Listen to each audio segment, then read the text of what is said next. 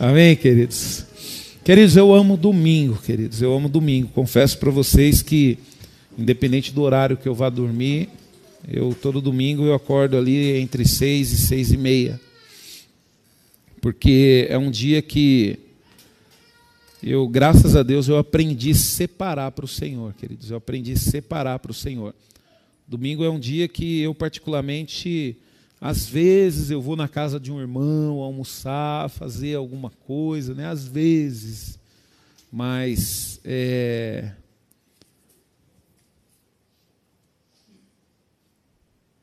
Amém.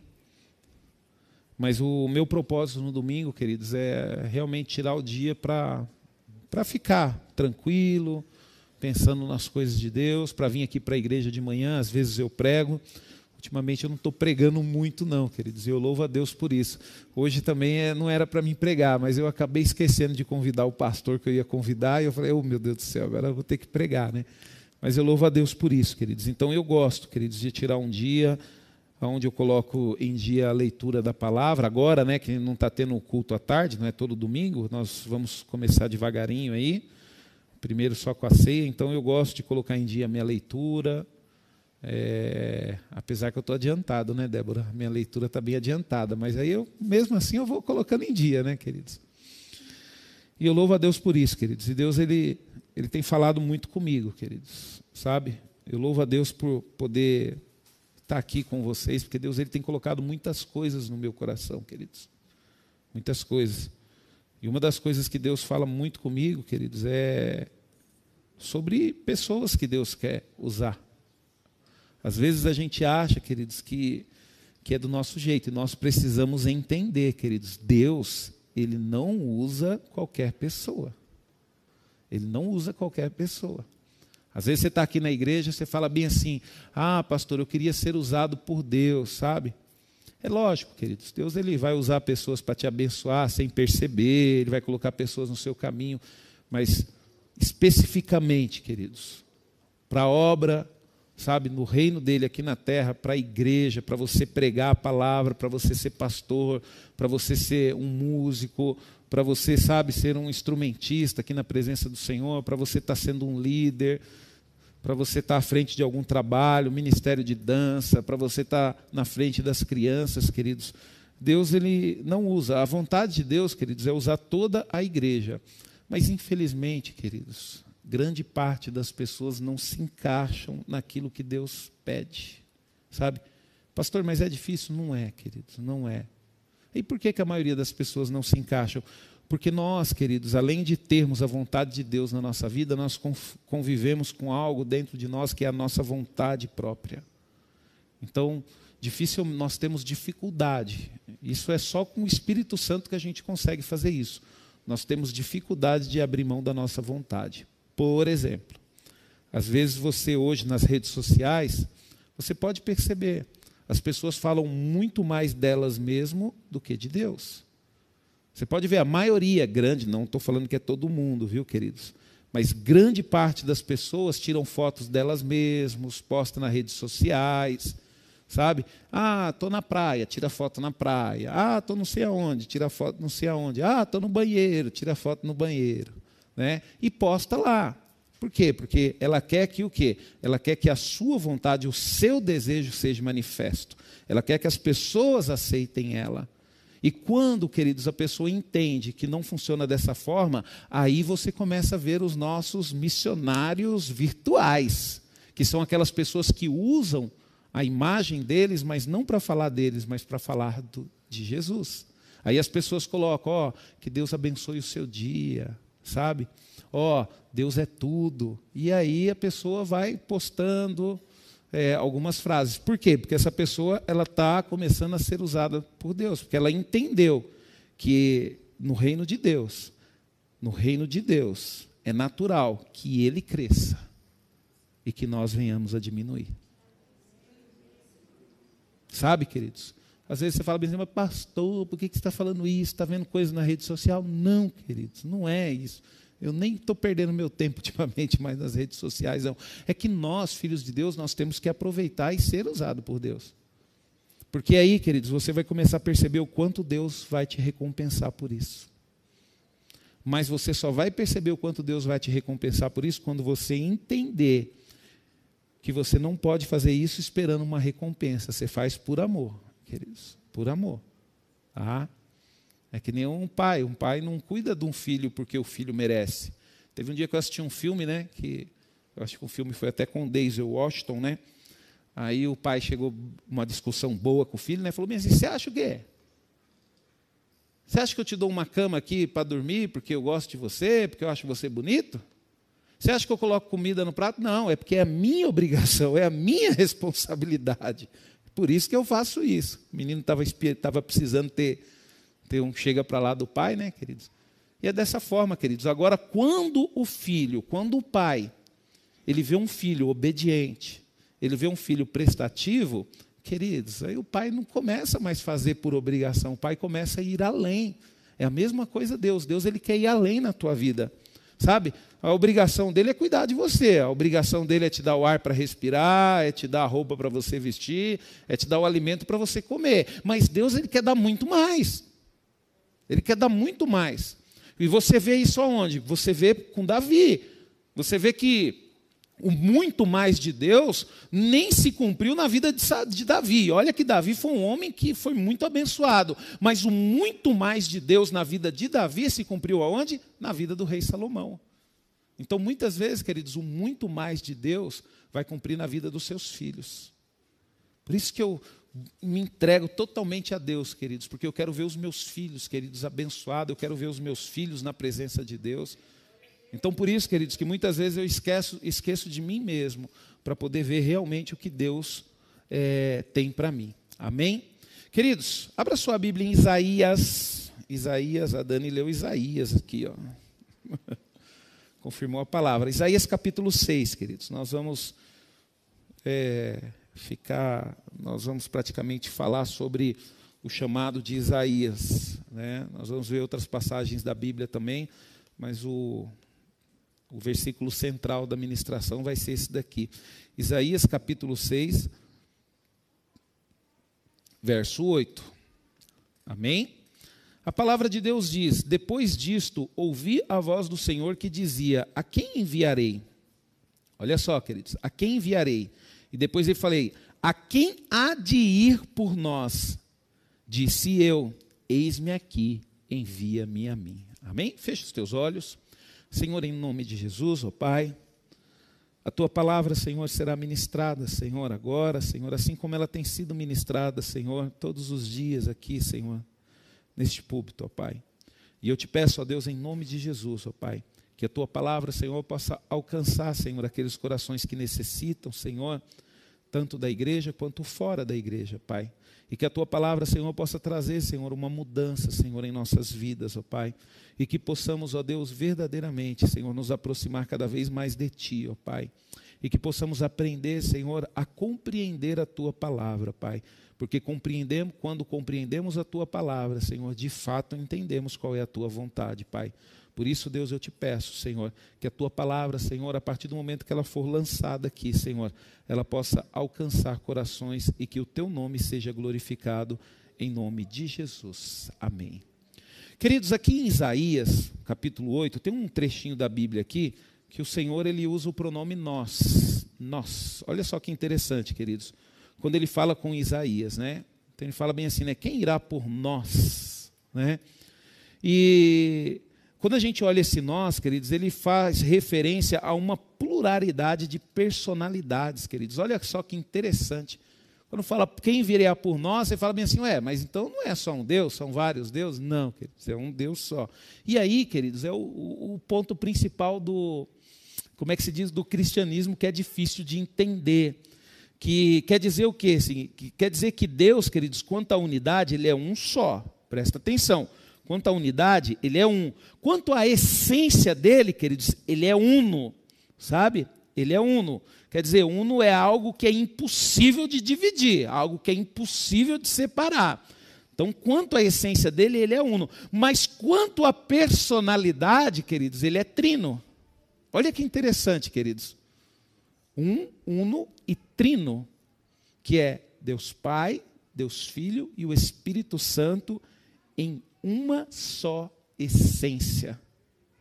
Isso é maravilhoso, queridos. É, é difícil da gente entender. E de fato, queridos, não podemos explicar à luz da lógica humana. Então, esse, quando nós olhamos para isso, nós vemos que este é o ministério do que da Santíssima Trindade. Por exemplo, o homem, ele é uno em uma personalidade. Porém, Deus, ele é uno, mas em três pessoas. Por exemplo, você tem a sua personalidade, você é só um só. Mas Deus não. Quando nós olhamos para Deus, o cristianismo, o cristão, ele já compreende isso. O cristão, quando ele está orando, ele já entende que ele está falando com Deus, que está lá no céu, ele entende que ele já está falando com o Espírito Santo, que está aqui com a gente, e ele está falando com Jesus também, que é o nosso Salvador, que sacrificou por nós. Então, quando nós estamos orando, acontece uma coisa mágica, uma coisa automática. Nós oramos a um Deus, mas entendemos que são três em um. E eu não vou continuar falando, porque senão vai causar uma confusão e você não vai entender. É difícil, é impossível de explicar isso. Você só compreende quando você tem um Espírito Santo dentro de você, queridos. E quando nós olhamos para esse texto, queridos, tem algumas perguntas que dá para a gente extrair desse texto, sabe? Nós vemos Deus, ele, ele chamando. Depois disso, ouvi a voz do Senhor que dizia: A quem enviarei? E quem há de ir por nós? Aí Isaías disse: disse, eis, disse eu, eis-me aqui, envia-me a mim. Então nós podemos, queridos, tirar alguma pergunta, porque nós estamos vendo Deus fazer um chamado. E se Deus está fazendo um chamado, é porque Deus está querendo usar alguém para fazer alguma coisa por Ele.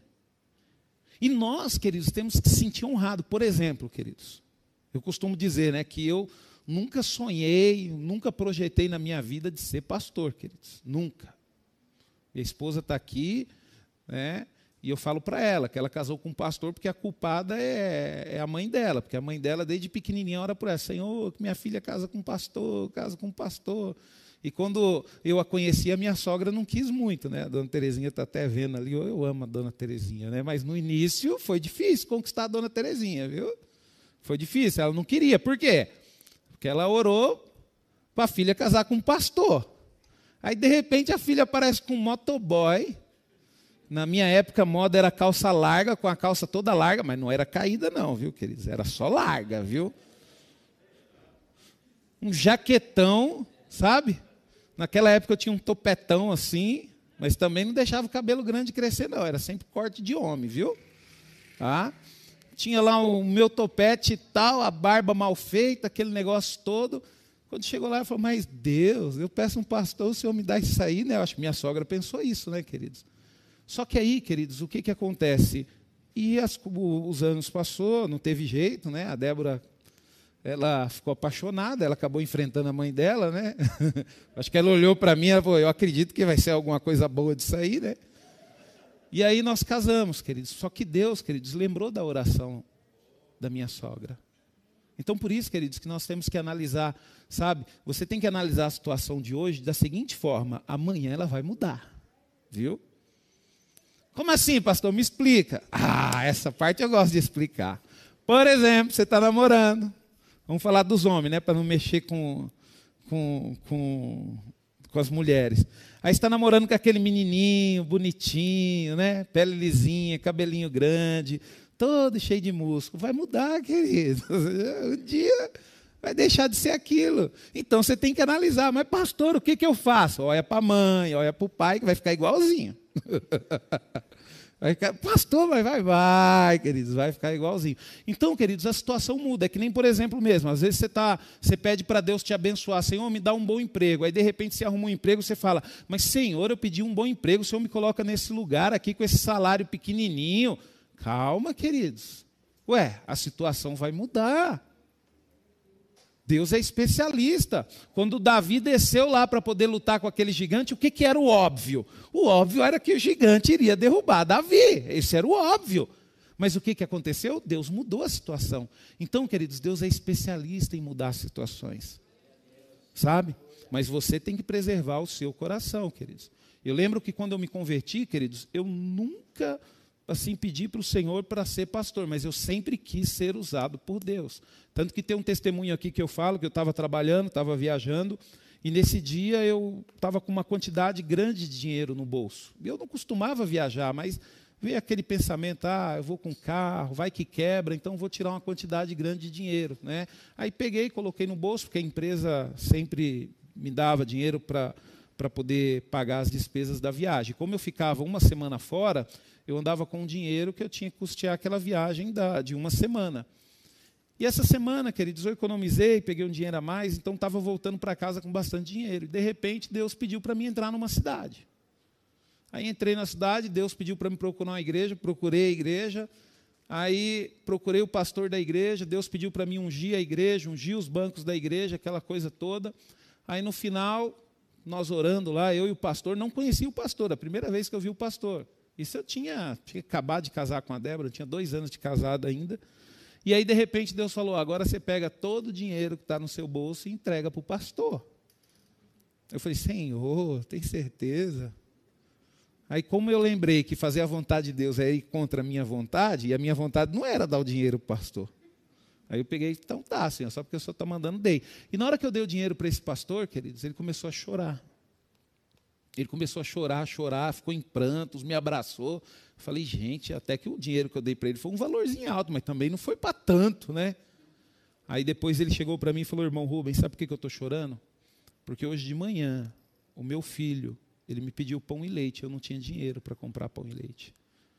E eu coloquei o meu joelho no chão e orei. Falei, Senhor, eu saí de Belo Horizonte para vir aqui para o interior, para cuidar da tua obra. E é assim que o Senhor me trata? Eu não tenho dinheiro nem para comprar pão para o meu filho. E o Espírito Santo falou no meu coração, irmão Rubens, falou bem assim, ó, que Deus falou bem assim para ele: hoje eu vou te surpreender. E eu fiquei feliz, queridos. Por quê? Porque Deus me usou para fazer algo que Ele prometeu para outra pessoa. E aí tinha um CD lá também, também a história do CD Diante do Trono lá que eu comprei. Eu, eu nem gostava muito, sabe? Mas eu comprei e esse CD estava no porta-luva do carro e fechadinho ainda. E tinha lá umas duas semanas lá e eu não abri o CD, aquela coisa toda. Aí na hora que ele falou isso para mim, o Espírito Santo falou: ah, e aquele CD que está no seu carro também, você entrega e pede para ele entregar para a esposa. Aí na hora que eu peguei, ele chorou mais ainda. Eu falei: gente do céu, mas o que está acontecendo? Aí ele falou para mim, ele falou, pastor, e nessa semana, ele falou, irmão Rubens, e nessa semana, a minha esposa entrou comigo na loja, na, numa loja de CD, porque minha esposa aqui na igreja é pequena, mexe com louvor, e ela pegou esse CD na mão para comprar. E eu falei para ela, mas o que, que você está pegando esse CD? Eu não tenho dinheiro. Aí ela falou bem assim, não, eu estou pegando porque eu tenho certeza que Deus vai me dar. Então, queridos, eu fiquei feliz, eu confesso para vocês que eu fiquei feliz. Por quê? Porque Deus me usou. E é dessa forma, queridos, que, que, que Deus ele quer usar você, Ele quer usar a mim. Só que você tem que estar disposto a isso. Porque, querido, você pode ter certeza de, de uma coisa: quando Deus for te usar, você vai ter que abrir mão de algumas coisas que você tem. Você vai ter que abençoar algumas vidas com aquilo que você tem. Então, a primeira pergunta, queridos, que eu tiro desse texto aqui, para nós podermos entender, é o seguinte: quem Deus quer usar? Deus ele quer usar alguém, queridos. Mas eu pergunto para você, quem Deus quer usar? Quem Deus quer usar? Queridos, Deus, ele quer usar alguém que tem uma profunda experiência com ele. Deus não usa qualquer pessoa. Primeiro, queridos, nós temos que ter uma experiência com Deus. Por exemplo, estava conversando com um irmão, o irmão estava no mundão e de repente ele teve uma profunda experiência com Deus através de um sonho. E através desse sonho, ele veio para Jesus. Foi uma profunda experiência com Deus. Às vezes conta o sonho para você e fala bem assim: ah, mas eu sonho com isso direto. Só que na vida dele, não. Esse sonho foi uma experiência que ele teve com ele, foi uma profunda experiência com ele.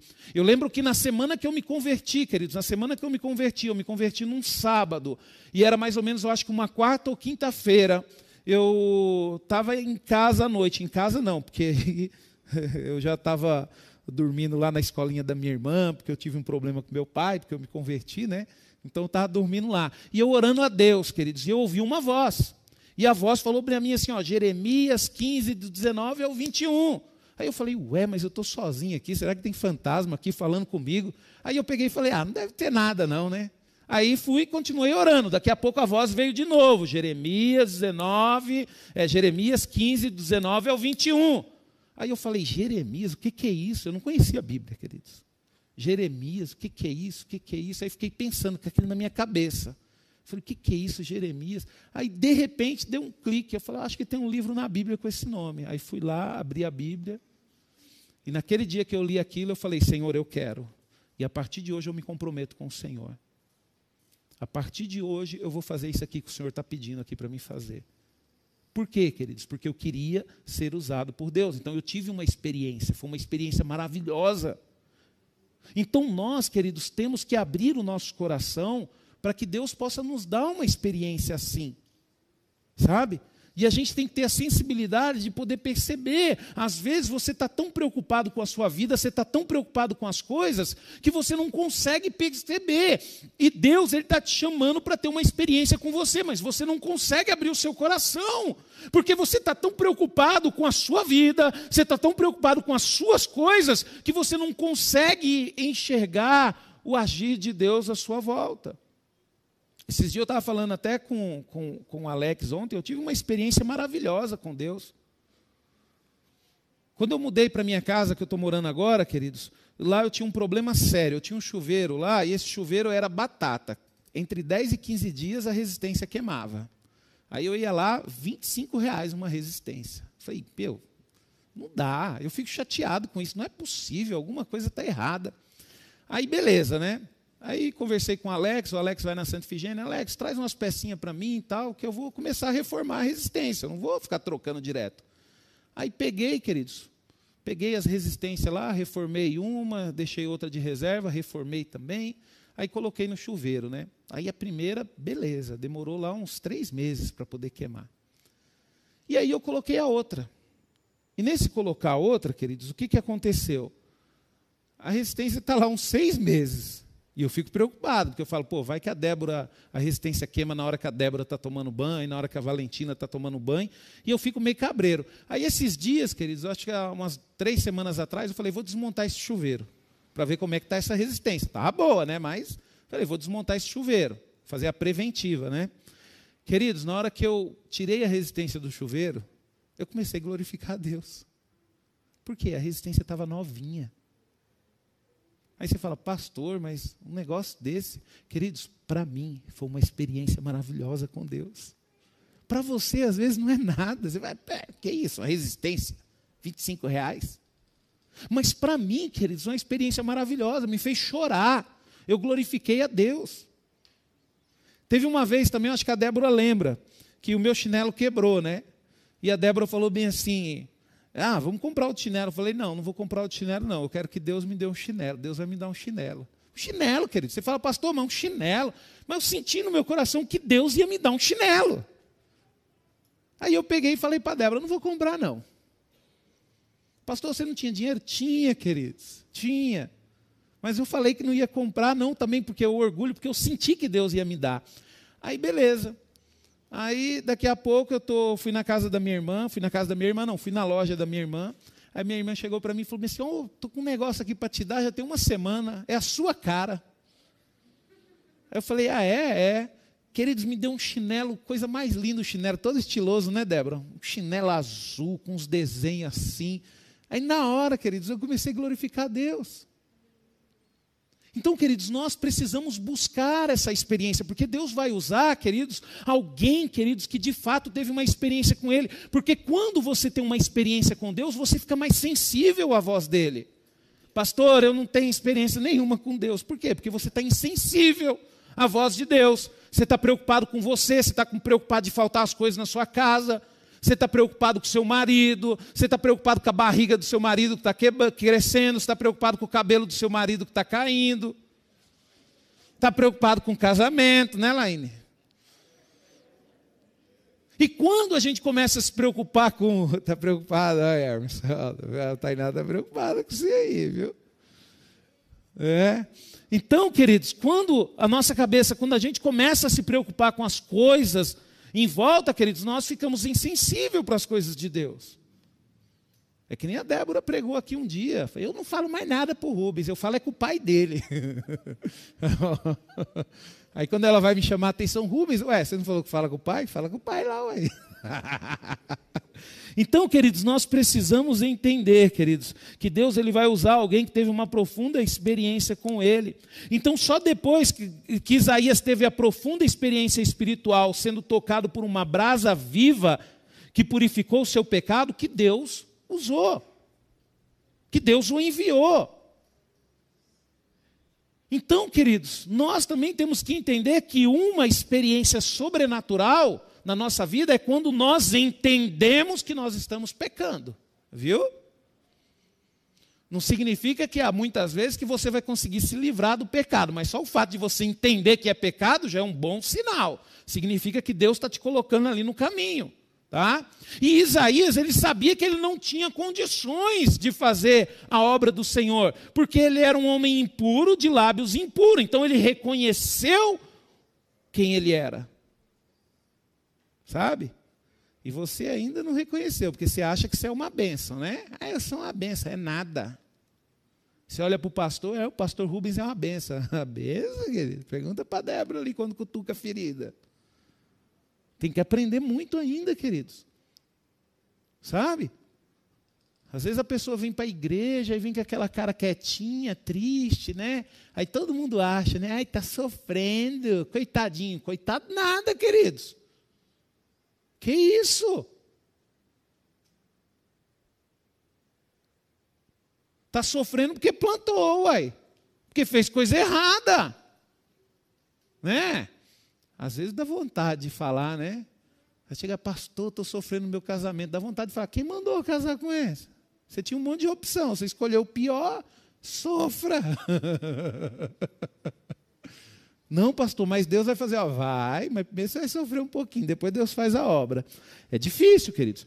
Então, queridos, nós temos que entender, olha só o que a palavra de Deus diz, ó, em Isaías 6, do verso 6 ao 7.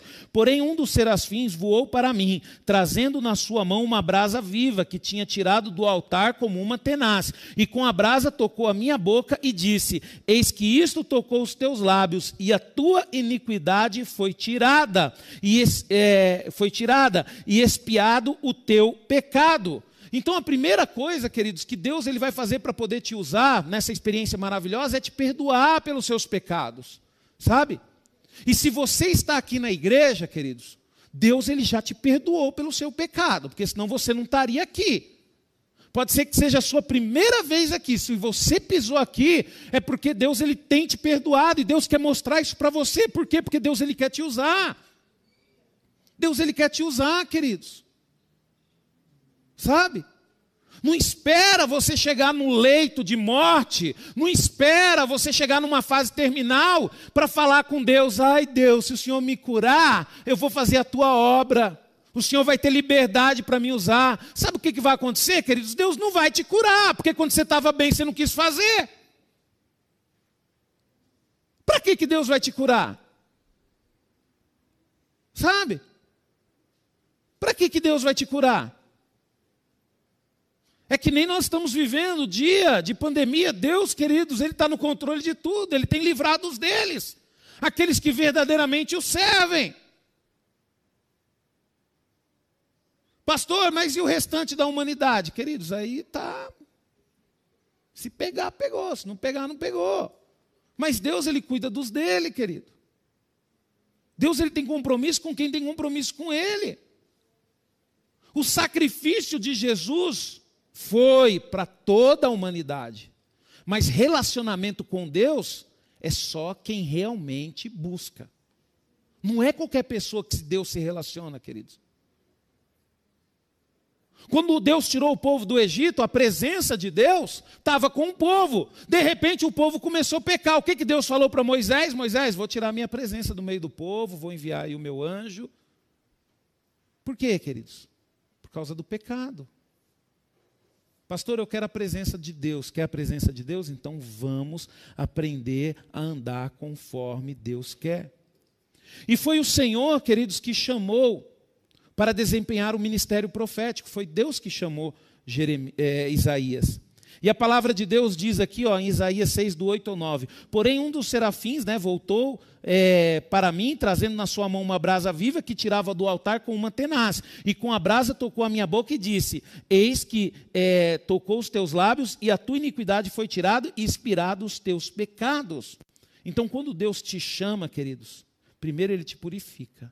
Por exemplo, sabe aquele convite que você recebeu para vir para a igreja? Ali começou o chamado de Deus na sua vida. Só que Deus, querido, você não vai entrar para a igreja e já vai começar a fazer o que Ele quer. Não, Deus ele vai te preparar. Que nem Isaías. Pastor, mas eu estou na igreja há 20 anos e não faço nada. é você e Deus, queridos. Porque quando eu entrei na igreja, é, eu lembro que um mês na igreja eu já comecei a trabalhar no ministério de recepção lá. Tem pessoas, queridos, que entram na igreja num dia, no outro dia já está fazendo alguma coisa. Tem pessoas que estão tá na igreja há 20 anos e não conseguem fazer nada dentro da igreja, mas faz fora. Cada um tem o seu ministério, querido. Se você quer que Deus te usa, Deus vai te usar do jeito que Ele quer, não do jeito que você quer. Sabe? Outra coisa, queridos, que nós podemos aqui, dentro dessa pergunta, quem Deus, Deus quer usar, nós vimos aqui que Deus quer usar alguém que tem uma profunda experiência com Ele. Outra coisa, queridos, Deus quer usar alguém que tem um bom relacionamento com Ele. Você que é homem, você vai dar um, um, uma tarefa importante para uma pessoa que você tem relacionamento. Sabe? Que nem, por exemplo, mesmo, teve um dia que eu estava viajando, a Débora ainda não estava dirigindo o carro, estava até dirigindo, mas ela não ia para São Paulo. E ela precisava ir com a Valentina no médico. E eu viajando, longe. Como é que eu faço? Eu preciso passar essa tarefa para alguém. Quem que eu fui buscar? Liguei para o Irineu. Falei, Irineu, tem como você fazer um favor para mim, levar a Débora lá? O Irineu, tem, pastor, lógico. Por que, que eu passei essa tarefa para o Irineu? Por quê? Porque eu tenho um relacionamento com ele. Porque o Irineu é meu amigo. Eu sou amigo dele, às vezes eles me passam alguma tarefa, eu passo para ele. É a mesma coisa Deus, queridos. Ele quer se relacionar com você, mas você não tem tempo para orar. Queridos, não ter tempo para orar, queridos, é uma coisa, agora não ter tempo para ler a Bíblia. Como é que você vai se relacionar com Deus se você não quer ouvir Ele? Pastor, mas é, como é que a gente escuta Deus? Queridos, de vez em quando Deus fala dessa forma que nem ele falou comigo. Né? Ah, Jeremias 15, 19, 21. Oh, Deus já falou algumas outras vezes comigo também. Mas isso é de vez em quando, queridos. Mas qual é a forma de eu ouvir Deus todo dia, falar com Deus todo dia? Através da Sua palavra. Como é que você vai se relacionar com Deus se você não quer saber o que Ele tem para você? Porque a palavra de Deus fala conosco constantemente, queridos. Eu posso pegar a Bíblia de Gênesis a Apocalipse, qualquer livro da Bíblia que eu abrir, Deus vai falar comigo.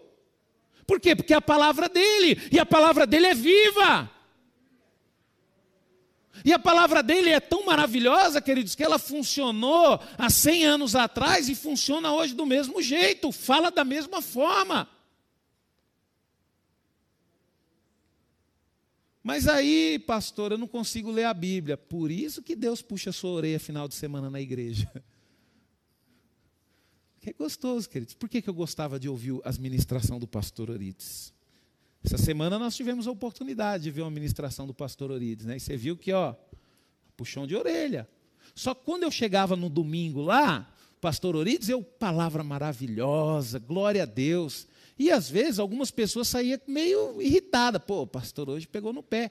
Mas por quê, queridos? Porque Deus não falou comigo só no domingo. Deus já tinha falado comigo durante a semana toda através da palavra dele.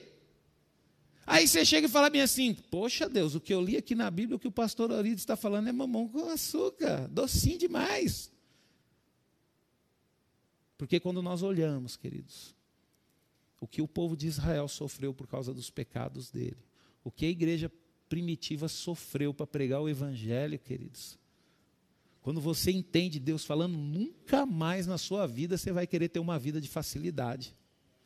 Porque você fala bem assim, ué, Jó sofreu. Moisés, coitado, sofreu. Josué sofreu. Davi foi uma bênção, mas sofreu também. Jeremias nem se fala. Isaías, nós somos melhores do que ele para ter uma vida de riqueza? Eles alcançaram a eternidade, eles alcançaram o melhor de Deus. O melhor de Deus, queridos, não está nessa vida, não. Por isso que a palavra de Deus fala constantemente para nós não nos agarrarmos às riquezas, para nós não nos agarrarmos às coisas deste, deste mundo. Tem aquela parábola lá do, do, do, do, fazendeiro que fala do celeiro: ah, vou derrubar esse celeiro, vou construir outros maiores, porque vou me encher. Aí o que, que a palavra de Deus fala? Louco. Ainda hoje você pode. Não é, queridos, que nós não temos que nos preocupar com as coisas dessa vida, temos que trabalhar. Mas se você quer ser usado por Deus, você vai ter que pensar de forma diferente, você vai ter que ter um relacionamento com Ele. E você vê que Deus teve um diálogo aqui com o profeta, olha só. O que, que a palavra de Deus diz aqui? Ó. Depois disso, ouvi a voz do Senhor que dizia: A quem enviarei? A quem adivinhe por nós? E eu respondi: Eis-me aqui, envia-me a mim. Então ele disse: Vá e diga a este povo: Ouça, mas sem entender. Vejam, é, vejam, mas sem perceber. Então quer dizer, teve um diálogo, um relacionamento. Ó, oh, Isaías, você quer ir? Então beleza, você vai dessa dessa forma.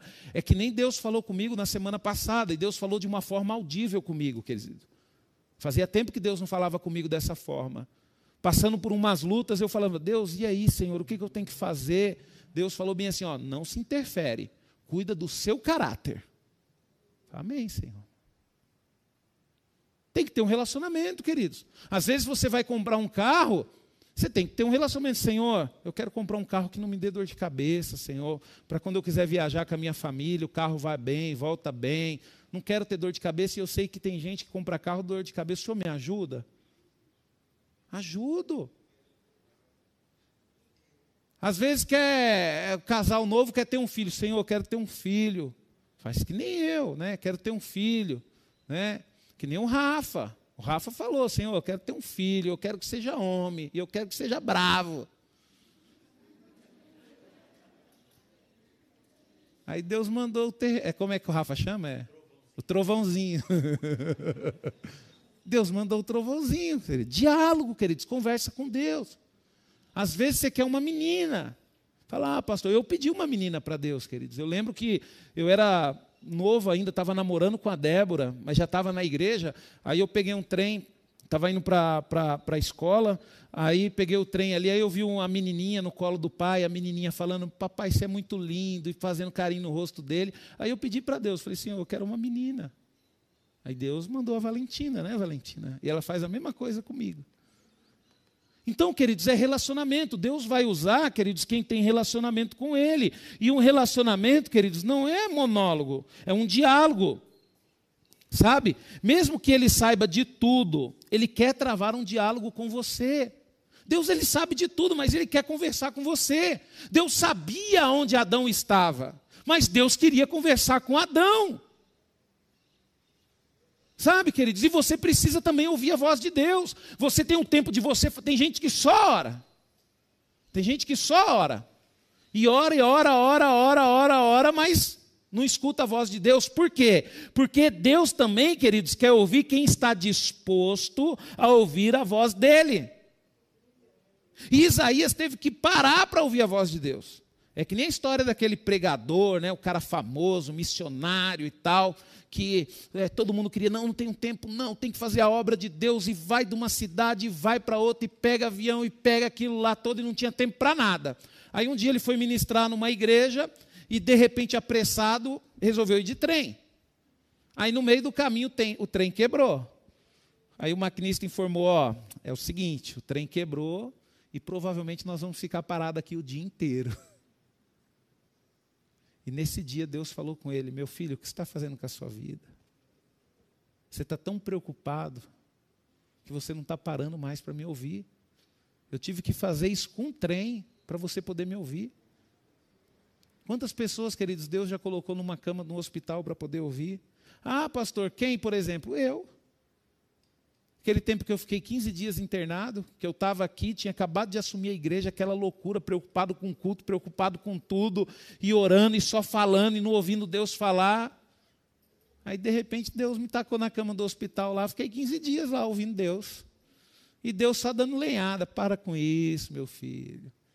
Se você não fizer, tem outro no seu lugar que vai fazer. Fica tranquilo. Tenha tempo para se relacionar comigo. Né, queridos? Tem umas pessoas aí que Deus está precisando colocar assim, viu?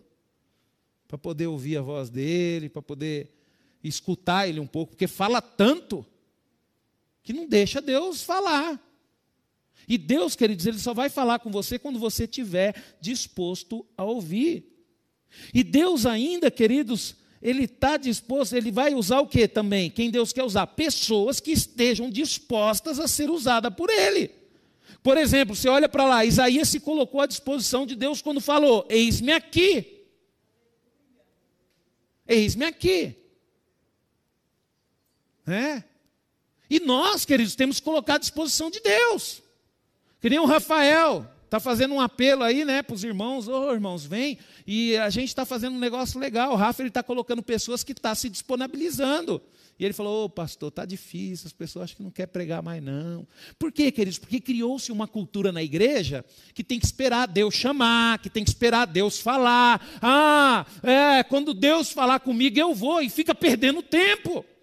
Deus te deu dom? Deu. Deu talento? Deu. Te deu coragem? Deu. Então faça. Você precisa de mais o quê? Você, Deus precisa desenhar, né? Deus precisa desenhar, né? Você saindo da sua cadeirinha, vindo no corredor e subindo aqui no altar, para você poder entender que você tem que estar no centro da vontade de Deus, ou você vai esperar a sua vida passar e quando chegar lá no final da sua vida, oh, por que, que eu não fiz isso? Oh, se eu tivesse feito isso para Deus, queridos, você pode ter certeza de uma coisa, queridos, Deus, ele quer usar você, mas se você não quiser, ele vai usar outro. Tem que ter disposição. Senhor, eis-me aqui. E agora, na nossa comunidade, não tem como reclamar, porque é só ligar para o Rafa, Rafa, pode colocar aí que eu vou pregar. Sabe, queridos? Porque às vezes, queridos, é chato. Eu falo isso para o Rafa. O Rafa ele está ele tá percebendo uma coisa que, que acontece comigo. Às vezes você fala bem assim: ah, vou esperar Deus me chamar. Só, queridos, é chato você chamar uma pessoa para fazer alguma coisa e a pessoa falar não. Sabe, aí você fica meio assim, ah, então, né? Não, mas fique em paz e tal. Mas, de certa forma, te dá uma chateada. Agora, quando a pessoa te procura e fala bem assim, pastor, eu quero pregar. Nossa, né, Rafa? É um ânimo, né? Oh, glória a Deus, vamos sim, vamos colocar você aqui e vamos pregar. Então, agora ninguém pode dar desculpa, né, Rafa? Fala, pastor não coloca para fazer nada. Pastor não me dá oportunidade, eu não tenho oportunidade na igreja. Está aí, queridos, a oportunidade. Está aí a oportunidade. Às vezes você fala bem assim, pastor, eu não quero é, pregar. Olha aí, Rafa, Deus dando um direcionamento agora. Presta atenção, viu, igreja? Às vezes fala assim, pastor, eu queria louvar. Ué, Pastor, mas eu, eu, não queria ensaiar com todo mundo, mas eu queria um playback. Vem. Ah, pastor, mas eu queria que o Fabrício ou o Hermes tocasse violão para mim lá, para mim cantar. Marca com eles, ensaiam, né, Hermes? Ensaia com o Fabrício, vem e vem cantar. Às vezes você quer cantar aqui, vem, queridos. A oportunidade está aí, vamos fazer. Só que é aquela coisa, tem que estar tá disposto. Olha o que, que a palavra de Deus diz em Hebreus, e eu vou abrir aqui Tiago, ó, em Hebreus diz assim, ó, como se diz, hoje se ouvires a sua voz, não endureça o coração, como foi na rebelião.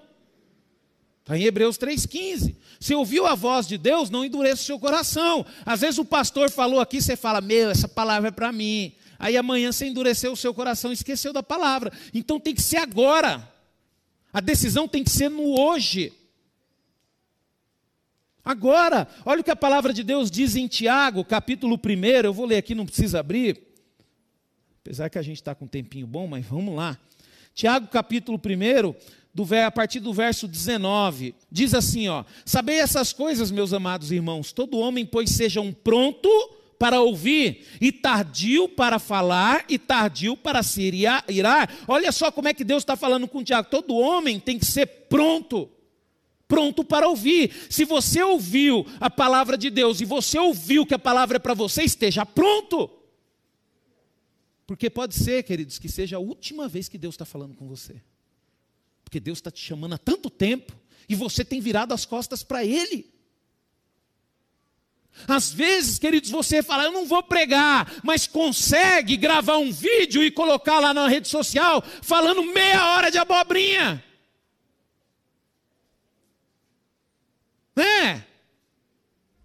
Às vezes, você fala bem assim, ah, eu não vou cantar, mas consegue, numa brincadeira com amigos, cantar lá duas, três horas. Às vezes, não quer vir dançar na igreja, né? Mas na escola lá, dança no intervalo o funkzinho para mostrar para as amigas que sabe. E Deus vai ficando sempre para trás. Mas um dia, desgramado, você vai precisar de Deus. Um dia você vai precisar dele. E aí ele vai, ele não vai falar, porque ele é tão misericordioso. Agora, se fosse eu, eu falaria bem assim: eu não vou cuidar de você, não, porque quando era para você dançar para mim, você ficou dançando funk na escola. Então agora você vai ficar aí no hospital. Mas Deus, queridos, Ele ainda é misericordioso, Ele ainda dá oportunidades, dá chance. Eu? Agora, se fosse eu, Rubens, fosse Deus, eu falava: eu te dar outra chance? Quando você estava com a sua voz linda e maravilhosa, você não quis cantar para mim. Agora que acabou com o cigarro e com a cerveja, você ainda fala que vai me cantar. Eu não quero essa voz desgastada mais, não.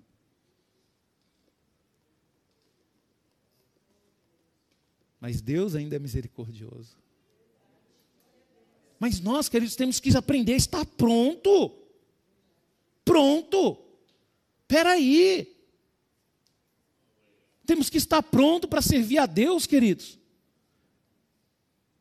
O Senhor, Ele também quer, o Senhor quer usar também, queridos, outras pessoas. Qual tipo de pessoa que Deus quer usar? E isso aqui, queridos, no reino de Deus é difícil. Para você ver que para ser usado por Deus não é qualquer um, não, viu? Deus quer usar pessoas que conhecem os seus limites, pessoas que sabem o momento de parar, que sabem o momento de começar, pessoas que sabem o momento de entrar, pessoas que sabem o momento de sair. Deus não quer usar pessoas que ficam se intrometendo através da fofoca na vida de todo mundo, não. Pessoas que sabem o seu lugar. Sabe, queridos?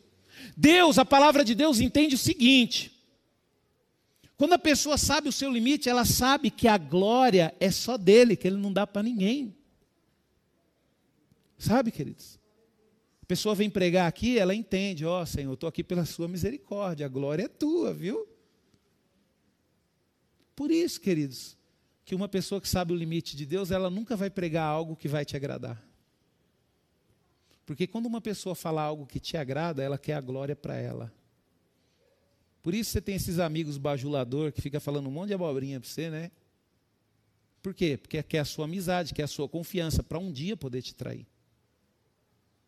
Agora, como eu sei que a glória é de Deus, queridos, eu vou falar o que Ele manda. Eu vou falar o que Ele manda. Porque da mesma forma que eu subi nesse púlpito com a cabeça levantada, eu quero descer dele também com a cabeça levantada, Senhor. Falei aquilo que te agrada. Sabe, queridos? Então nós temos que saber, olha só o que o Senhor fala aqui, ó. Eu sou o Senhor e este é o meu nome. Não darei a mais ninguém a minha glória, nem a minha honra a imagem e esculturas. Está em Isaías 41, 8. Por exemplo, pastor, o que é dar honra à imagem e escultura? Querido, tem gente que se coloca de joelho diante de uma imagem de escultura. Prefere ficar de joelho diante de uma imagem que é feita de madeira, que não tem poder nenhum, que se pegar fogo, o fogo consome. Prefere ficar de joelho diante de uma imagem que é de gesso, ou que é de pedra, que qualquer coisa quebra, do que diante de Deus. Quando você se coloca de joelho diante de alguma coisa, você está honrando aquilo. E é isso que Deus está falando aqui, queridos. Nem a minha honra a imagem e esculturas. Começa a honrar a Deus, começa a glorificar o nome de Deus, fique de joelho diante dEle. Está na palavra de Deus, está em Isaías. Às vezes você está falando assim, oh, o pastor está falando mal de imagem é, escultura.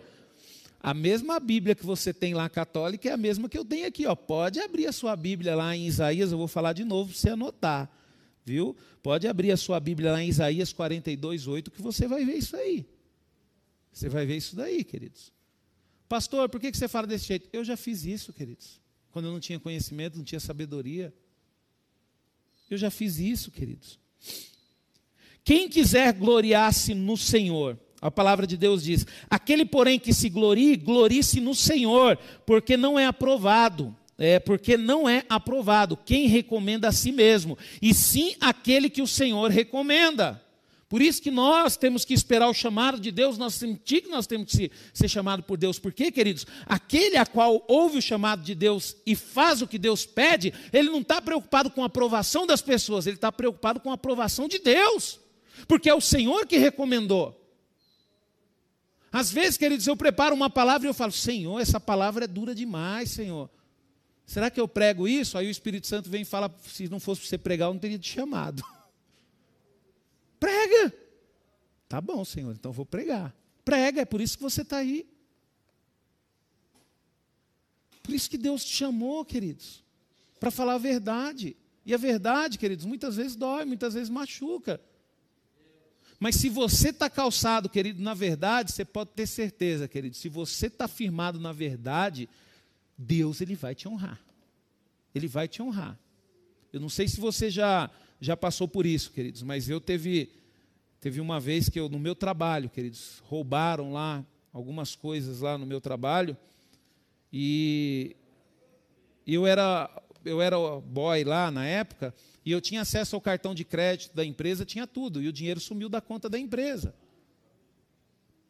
O chefe pensou que foi quem? Foi eu, porque pô, eu tinha o cartão, tinha tudo, mas não fui, queridos. Aí na minha época lá, o meu chefe lá tinha uns amigos policiais, o amigo policial foi na, na, na empresa, e fez uma conversa comigo, sabe? Me ameaçou, falou: Ó, oh, é bom você confessar, porque se você não, não confessar, a gente vai descobrir. Eu falei bem assim: eu vou confessar o quê? Não fui eu. Vocês nunca vão descobrir algo que não foi eu que fiz. Queridos, fui humilhado. Aí começou as investigações, humilhado, humilhado, humilhado. Aí depois, querido, nas investigações, através de uma filmagem do caixa eletrônico que foi coletado na hora, lá eles conseguiram um vídeo, descobriu quem foi. Foi uma outra colega de trabalho minha. Depois o meu chefe foi, pediu desculpa para mim, falou: pô, Rubens, desculpa. Não, mas eu falei para ele: não, você está certo, porque eu tinha acesso a tudo. Eu era de sua confiança. Aí ele falou: não, você ainda é da minha confiança. Então, se você está firmado na verdade, queridos, fique em paz. Sabe? Fique em paz. Fique em paz, você não está perdendo nada, não. Você acha que você está perdendo. Ah, eu vou mentir aqui para me poder ganhar. Aí você vai perder.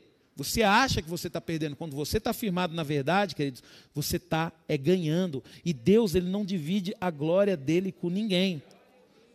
O Senhor, ele olha para quem? Para os humildes e se afasta dos soberbos. A palavra do Senhor diz: O Senhor é excelso, contudo, atenta para os humildes.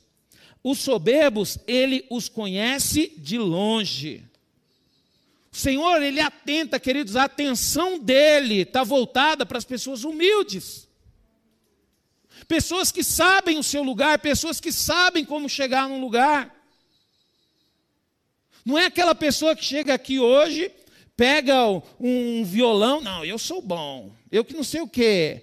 Aí você vai falar, ô, oh, você toca bem o violão, como é que você fez? Não, isso aqui é difícil de aprender, você tem que estudar demais. Soberbo. Acha que só ele consegue fazer aquilo. E como que é, pastor? Não, isso aqui é tranquilo, só se eu conseguir, você também consegue tem dificuldade, não. Você vai sofrer um pouquinho, seu dedo vai calejar, mas uma hora você pega. Humildade, queridos. Deus ele atenta. Ele dá a atenção dele para quem é humilde. Né? Às vezes chega aqui, a pessoa chega para mim e fala bem assim, pastor, eu queria pregar, e aí, o que, que o senhor acha? Eu falei, meu filho, se eu estou pregando, você consegue de letra. Humildade, queridos. Então nós, queridos, temos que saber qual que é o nosso lugar. Não é porque você porque você aceitou Jesus, você está na igreja, que agora todo mundo vai para o inferno e você vai para o céu. Como é que é a conversa do crente que não é humilde, o crente que é soberbo. Você vai para o inferno. E a conversa do cristão que é humilde, falar, meu irmão, o negócio está feio, viu? Eu estou vendo que você está indo para o inferno. E eu também estou vendo que se eu brincar é perigoso eu ir também. Vem comigo e vamos buscar Jesus junto. vamos buscar Jesus junto? Porque aí eu continuo para mim poder não ir. E você vem também para você poder não ir. Porque nós, queridos, sabemos que nós corremos o risco. O que, que acontece com um crente soberbo, queridos? Ele vira um desviado insuportável. Porque o bicho é tão soberbo, ele é tão soberbo, que ele acha que a salvação é do jeito dele. E aí ele começa a criticar todo mundo. E não vai mais para a igreja, porque eu busco Deus onde eu estiver, porque Deus está em todo lugar. E aí fica tão soberbo, queridos, que ninguém aguenta mais. E o que é desviado? Desviado é um cristão soberbo. É um cara que acha que ele está certo, que ele é o dono de tudo. Aí daqui a pouco começa a aprontar um monte de coisa e vai se afastando cada vez mais da presença de Deus, queridos. Nós temos que aprender a isso. E outra pessoa que Deus quer usar, queridos, Deus quer usar, queridos, uma pessoa que agrada a Ele, né? Você, queridos, vai passar uma responsabilidade para uma pessoa que te agrada. Você tem que começar a agradar a Deus, queridos. Olha só o que a palavra de Deus diz quando nós olhamos para Noé. Noé achou graça aos olhos do Senhor. A palavra de Deus diz: porém, Noé encontrou favor aos olhos do Senhor. Ele agradou a Deus. Por quê, queridos? Porque a Bíblia fala que Noé era um homem justo, era um homem bom. Você quer agradar a Deus? Olha para a vida de Noé, seja uma pessoa justa, seja uma pessoa boa. O que, que adianta vir para a igreja, queridos, e lá em casa é um satanás em forma de gente? Sabe? Não, eu vou para a igreja, mas na hora que está educando as crianças é uma gritaria, xinga as crianças, tudo quanto é palavrão. Não, mas eu vou para a igreja. Queridos, agradar a Deus, queridos. Ser uma pessoa boa, justa, sabe? Ter domínio próprio. Eita, fruto difícil de produzir é o tal do domínio próprio, viu? Esse aí, ó. Eu confesso que o meu ainda não amadureceu, não, viu? Mas eu estou lutando para ele amadurecer. Porque eu estou lutando para produzir esse fruto, querido. E nós, queridos, temos que entender que nós precisamos agradar a Deus. A palavra de Deus diz que Davi, queridos, ele tinha um coração segundo o coração de Deus. Olha só o que a palavra de Deus diz em 1 Samuel 13, 14. Mas agora o seu reinado não subsistirá. O Senhor buscou para si um homem segundo o seu coração, e Gilá ordenou que seja príncipe sobre o seu povo, porque você não guardou o que o Senhor lhe ordenou. Deus está tirando o trono de uma pessoa que não o agradou, mas ele escolheu, por um outro que o agradou. Você acha? Que a graça vai te fazer ficar sempre na janelinha? O mesmo Deus, queridos, que levantou Saul, tirou Saul, levantou Davi, é o Deus que nós servimos, queridos. É o Deus que fala que é melhor obedecer do que sacrificar. É um Deus, queridos, ele estipulou o sacrifício para perdoar, perdoar o pecado do povo, mas ele não pediu para o povo sacrificar. O desejo do coração de Deus não é o sacrifício, é a obediência. E como que nós agradamos a Deus? Obedecendo. Senhor, será que eu estou fazendo da tua vontade? Querido, você sabe, quando você está servindo a Deus, você está fazendo errado, desgramado, porque você quer, mas você sabe que você está errado. Você sabe que você está errado. Né? Você sabe que você está errado. Eu lembro, antes de, antes de namorar com a Débora, eu namorava uma outra menina, muito antes de namorar com a Débora. E, e eu percebi que aquele namoro não estava bom para mim. Eu falei, gente, mas eu, será? Aí eu fui o quê? Pedi opinião para meu pai. Meu pai, vivido, né? mais vivido do que eu, né? conhecia muito mais do que eu. Aí meu pai falou: Ó, oh, filho, eu não quero se intrometer, não. A escolha é sua. Você namora, casa com quem você quiser. Mas se fosse eu, Nunca que eu namoraria com uma menina dessa. Isso vai te dar uma dor de cabeça, rapaz. Aí eu olhei. Fui lá, queridos, e ó, terminei o namoro. Você sabe, queridos, o que está te dando dor de cabeça. Só que você não quer corrigir, né? Você não quer corrigir. Então nós temos que agradar a Deus. Você vai começar a agradar a Deus a partir do momento que você parar de falar, fazer aquilo que desagrada a Ele.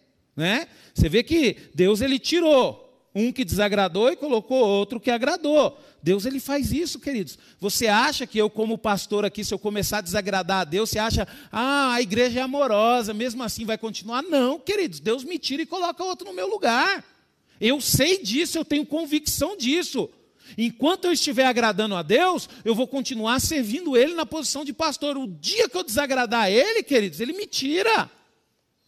Ele me tira por quê? Porque ele leva a sério as coisas dele. O reino dele é coisa séria. Muitas vezes somos nós que brincamos com as coisas de Deus. Nós que brincamos com a igreja de Deus. Nós que brincamos com o ministério de louvor. Nós que brincamos com o ministério pastoral. Nós que brincamos com o ministério de jovens, ministério diácono. Nós que brincamos com o ministério de dança. Nós que brincamos com o ministério de criança. Mas Deus, ele não brinca, ele leva a sério. E se nós quisermos agradar a Deus, nós também temos que levar a sério. Vai vir no ensaio do louvor, é quatro horas, chega três e meia. Quando você chega três e meia, você está falando para sua líder, estou levando a sério. Você está falando para Deus, estou levando a sério. O seu trabalho, você chega, o seu trabalho está marcado das 8 horas da manhã para você chegar. Por que, que você chega 8 e meia? Você está falando para o seu patrão, não estou levando a sério, estou procurando outro. Mas quando você chega cedo, você está falando, estou levando a sério. É isso, queridos. Marca um compromisso com o Irineu para você ver. Marca com ele sete horas, queridos. Seis e meia ele já está lá. Estou levando a sério. Toda vez que eu marco um compromisso com o Irineu, a gente sai mais cedo. Porque eu sei que ele está esperando, eu chego mais cedo e vamos embora. É assim que você vai mostrar que você está levando a sério, queridos. Casamento, né? Quando o cara trabalha, não, amor, vamos fazer uma poupança. Não, amor, vou sair cedo para trabalhar, vou correr atrás. Mostra o quê? Que está levando a sério. Aí no, no, namoro, né? Não, vamos trabalhar, vamos, vamos conquistar, está levando a sério. Aí namora com cabra que daqui a pouco você está lá no serviço, né? Porque hoje é incrível. Queridos, eu sinto uma vergonha. Eu não sei se é porque os homens estão tudo conquistando carro cedo, mas ultimamente nos pontos de ônibus para trabalhar, queridos, é 70% mulher. 70% mulher, queridos. Aí a menina, coitada, se mata trabalhar, sai cedo, aí daqui a pouco, todo dia o cara liga 11 e meia. Bom dia, meu amor. Oh. Só se trabalhar à noite, né? é, queridos. Você acha que o cara está levando a sério o relacionamento? Tá nada, filho. larga dele e arruma outro, mas senão você vai sofrer, viu? Então, queridos, é isso que Deus é, é, Deus ele vai usar, queridos, pessoas que levam a sério. E outra coisa também, queridos, que você tem que entender. E isso tem que entrar na sua cabeça, porque senão você vai viver uma vida frustrada, tá? Outra coisa, outra pessoa que Deus usa, Deus usa quem ele quer, não é quem você quer não. Sabe? Deus usa quem Ele quer. Às vezes você está aqui na igreja, poxa vida, né? Pô. Ai, deixa eu ver aqui de quem que eu posso falar mal, né? Às vezes você vê aqui, deixa eu ver quem não vai ficar bravo comigo, né? Às vezes você olha aqui e você vê o Ítalo tocando bateria. E o Ítalo é uma benção para tocar bateria. O Ítalo toca a bateria do jeito que eu gosto. Aí você fala, pô, o Ítalo na bateria, Deus tinha que colocar outro baterista lá. Não, queridos, Deus quis colocar ele, é ele. Deus ele usa quem ele quer, não quem você quer. Então isso, queridos, tem que entrar na nossa cabeça. Por isso que nós estamos aqui abrindo esse espaço. E eu falei com o Rafa, falei, Rafa, acho que o pessoal está meio desanimado com as lives. Vamos fazer o seguinte, vamos dar uma folga de uma semana. Aí o Rafa chegou hoje para mim, falei isso com ele ontem. Falou: Ó, oh, pastor, eu fui conversar com Deus aí e Deus puxou minha orelha. Falou que não é para a gente dar folga, não. Eu falei bem assim: Rafa, eu vou até certo ponto. Passou daí a autoridade é ele, faça o que ele quiser. Sabe, queridos? E aí Deus usa quem ele quiser, queridos. Às vezes você olha aqui a pessoa, mas fulano pregando, é, Deus usa quem ele quiser. E ao invés de você ficar falando, por que você não vem pregar também? Né, queridos? Então é isso que nós temos que entender. Olha a palavra de Deus. Deus usou um corvo para alimentar o profeta Elias. Aí você fala, pastor, tem coisa pior do que usar um corvo para alimentar um profeta? É pior, queridos. Mas também Deus usou uma jumenta para falar com Balaão. Por que, que Deus usou o corvo e Deus usou a jumenta, queridos? Porque era o que Deus tinha. Então isso, querido, nos faz entender que Deus ele usa quem ele quiser. Quem é eu e você para criticar? Quem está aqui pregando? Quem está aqui louvando? Quem é eu e você para criticar, queridos? É, eu não gosto muito de falar nome, mas quem é eu e você para criticar Edir Macedo, para é, para criticar Valdomiro, para criticar R.R. Soares? Quem sou eu? Quem é você para criticar essas pessoas, queridos? Deus usa quem ele quiser. Nós temos que parar de criticar, queridos, e começar a querer ser usado por Deus. Então, ó, Deus ele usou um corvo e ele usou uma jumenta. E Deus, queridos, você tem que entender que uma das estratégias de Deus é usar coisas pequenas para realizar grandes obras. Olha só o que a palavra de Deus diz. Pelo contrário, Deus escolheu as coisas loucas do mundo para envergonhar os sábios, e escolheu as coisas fracas do mundo para envergonhar as fortes. E Deus escolheu as coisas humildes do mundo e as desprezadas e aquelas que não são, para reduzir o nada às que são.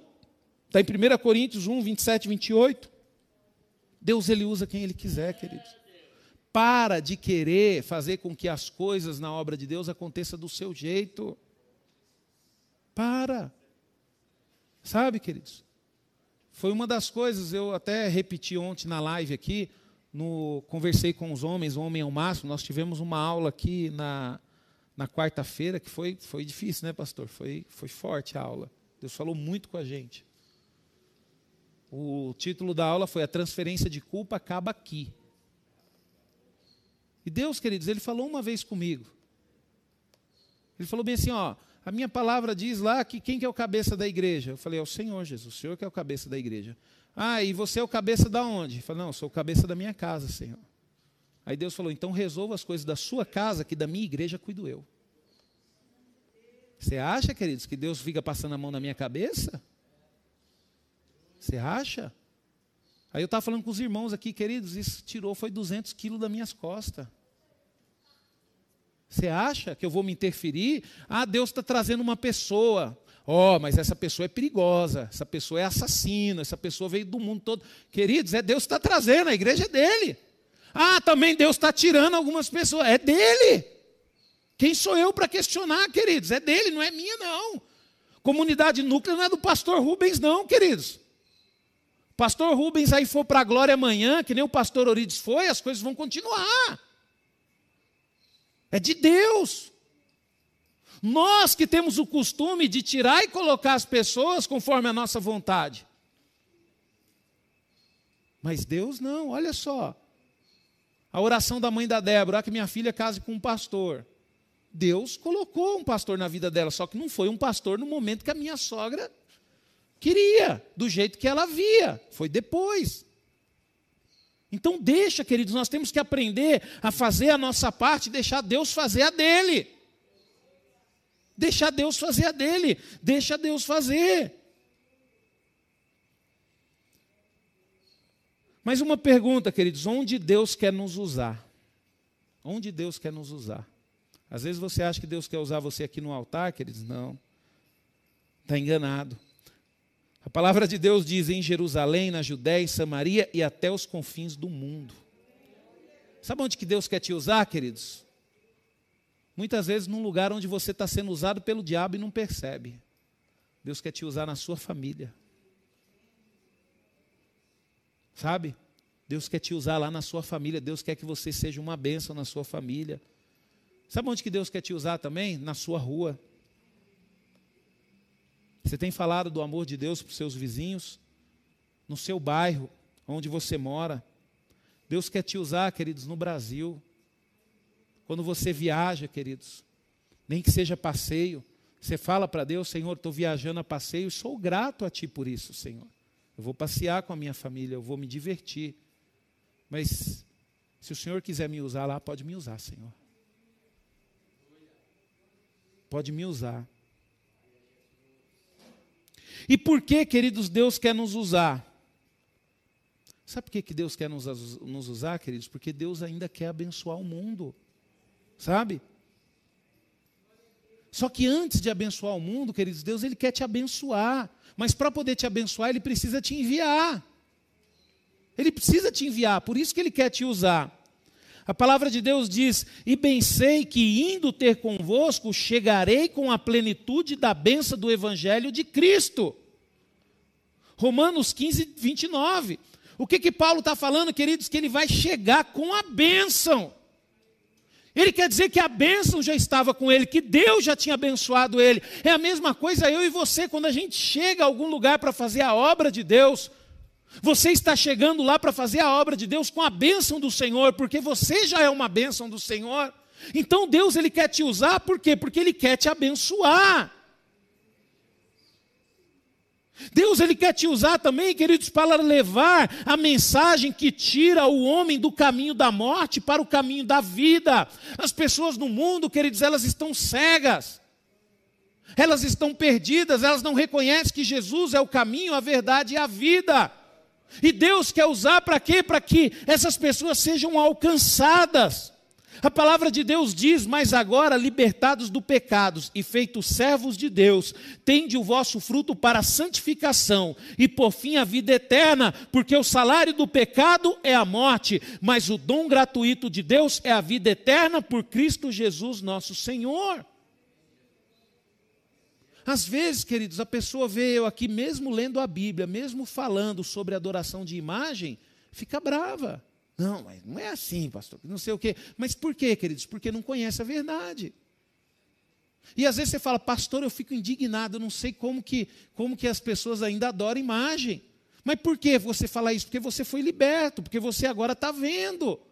Mas nós temos que ir com jeitinho, com carinho, com amor, para quê? Para que essas pessoas sejam libertas também. Então, queridos, é para isso que Deus quer nos usar, para abençoar, para tirar o homem do caminho do pecado. E porque Deus tem propósitos pessoais com cada um, queridos, para salvar famílias perdidas. Sabe, Deus também quer levantar pessoas para cuidar dos excluídos sociais.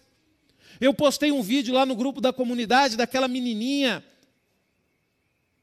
que ela fala, ela se declara deficiente, e ela fala que a deficiência é uma bênção, que ela gosta de ser deficiente. E eu fiquei maravilhado com aquilo, querido. Sabe o que é isso, querido? Chama contentamento. A pessoa ser feliz com o que ela tem. Ela diz que ela gosta de ser chamada, sabe como? Ela gosta de ser chamada de pessoa com deficiência. Aí ela falou: sabe por quê? Porque a pessoa vem antes da deficiência. Se você não viu, está lá no grupo da comunidade. Às vezes falou, o pastor Rubens postou bobeira, né? Você pode ver que eu não posto nada, queridos. Quando eu posto alguma coisa lá é porque o negócio é sério. Você imagina, queridos, ela gosta de ser chamada de pessoa com deficiência. Então Deus precisa, queridos, de mim, de você, para quê? Para dar ânimo. Tem uma pessoa aqui na nossa comunidade, queridos, que ama pessoas com deficiência. E é impressionante, às vezes ela manda para mim, ela não fica se promovendo, mas ela manda para mim alguns vídeos que as crianças, quando chega com deficiência, a pessoa fica toda feliz de ver ela. E faz lá, querido, quietinho, ninguém precisa ver. Deus foi aprovado por Deus e ama, e glória a Deus, aleluia. É para isso que Deus tem nos chamado, queridos, para nós sairmos um pouco do conforto da nossa casa, do conforto do nosso lar. Às vezes você olha bem assim, é, pastor, mas essa irmã não deve ter uma casa confortável. Não tem, queridos? Na casa dela lá tem um sofazão que na hora que você chega, você já pega no sono na hora. Uma televisão zona assim de todo tamanho, mas ela prefere estar tá ali saindo. Então nós precisamos, queridos, compreender isso, que Deus quer nos usar para a gente poder levar um pouco de vida. Porque Deus, queridos, Ele tem propósito pessoal com cada um para salvar a família perdida e para cuidar dos excluídos. Né? Isso aqui eu já falei, deixa eu ler aqui, ó. E disso nos dá testemunho também o Espírito Santo, porque após ter dito, esta é a aliança que farei com eles, depois daqueles dias, diz o Senhor, imprimirei as minhas leis no coração deles e escreverei sobre a sua mente. E acrescentou também dos seus pecados e das suas iniquidades, jamais me lembrarei quando Deus te escolhe, quando Ele coloca a lei dele no seu coração, quando Ele abre os seus olhos, queridos, para de ficar se culpando pelos seus pecados, porque Deus não lembra mais, quem lembra é você. É que nem aquela história nos Estados Unidos, queridos. Teve um pastor que ele era político, né? E, e antes de ser pastor, ele era político, advogado influente no meio das políticas. E aí ele conseguiu, queridos, uma autorização para evangelizar um presídio de segurança máxima onde nunca ninguém tinha entrado para poder pregar a palavra de Deus. Aí, quando ele entrou lá dentro pela primeira vez, queridos, ele ficou surpreso. Porque ele chegou lá, tinha várias pessoas dentro daquele presídio que já estavam com o um coração para Jesus. Inclusive, algumas pessoas que foram lá, para que tiveram pena de morte, que nos Estados Unidos tem, que foram e aceitaram Jesus. Aí ele ficou intrigado com aquilo. Pô, peraí, como é que vocês conhecem a palavra de Deus aqui dentro, queridos? Tinha uma senhorinha, ela vivia num asilo. E mesmo no asilo, ali já de idade avançada, sabe o que, que ela fazia, queridos? Ela escrevia cartas para os presidiários. Aí você fala, pastor, como é que ela escrevia carta? Ela escrevia carta aberta. Aí eles recebiam e eles liam lá dentro. E essa mulher, queridos, ela conhecia as cartas delas, eles chamavam como a voz de Deus. Está vendo, queridos? Como que Deus usa? E essa mulher ganhou muita gente para Jesus. E realmente ela era a voz de Deus, porque ela estava sendo usada por Deus ali naquele lugar. E você, o que, que tem, que ser, tem que ter feito para Deus? Como é que está a sua vida? Pastor, eu não tenho tempo, pastor, trabalho demais, não tenho tempo para fazer nada.